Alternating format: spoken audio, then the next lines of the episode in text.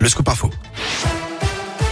Et à la une de l'actualité, la pression hospitalière liée au Covid-19 a continué de progresser en France où près de 2500 malades sont traités en soins critiques selon les dernières données publiées hier.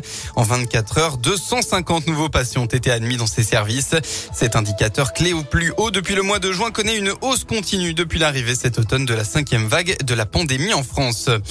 Dans la région, attention l'Isère, la Savoie et la Haute-Savoie ont été placés en vigilance orange pour avalanche ce matin. Soyez prudents même si le risque de départ spontané d'avalanche diminuera au fil de la journée.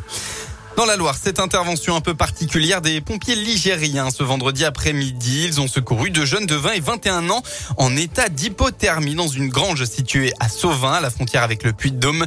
Ils sont en fait partis en rando et ont été coincés par les fortes chutes de neige. Une équipe de secours spécialisée est allée les chercher en raquette. Finalement, les deux randonneurs ont pu repartir chez eux indemnes. Et puis on reste dans la Loire. Un grave accident du travail hier à Sivan. Un ouvrier qui était dans une nacelle a pris un arc électrique de 20 000 volts en posant de la fibre.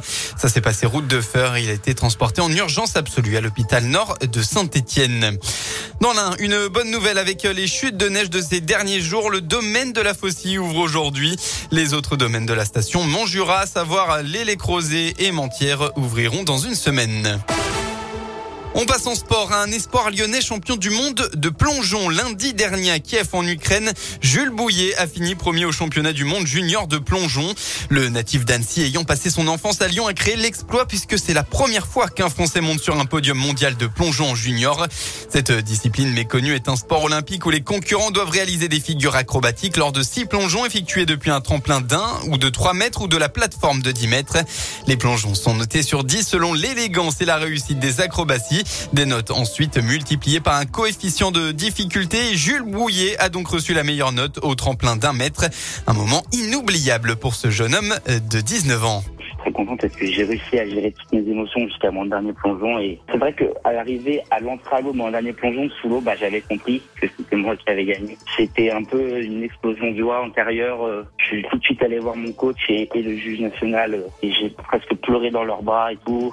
C'était, c'était indescriptible, c'était vraiment, vraiment fou et c'était vraiment un, un sentiment de, de, bonheur intense et de fierté intense après toutes les années de travail et, et de sacrifice. Place maintenant aux épreuves seniors dès mai prochain avec les championnats du monde. Jules Bouillet va se préparer aussi pour réaliser un autre rêve, participer au JO 2024 à Paris et qui sait remporter une médaille dans cette discipline. Un mot de rugby enfin ce week-end de débute la nouvelle édition de la Champions Cup, hein, la Coupe d'Europe de rugby. Et pour la première journée, la SM Clermont affronte Ulster à domicile. Coup d'envoi à 18h30. Merci beaucoup Valentin.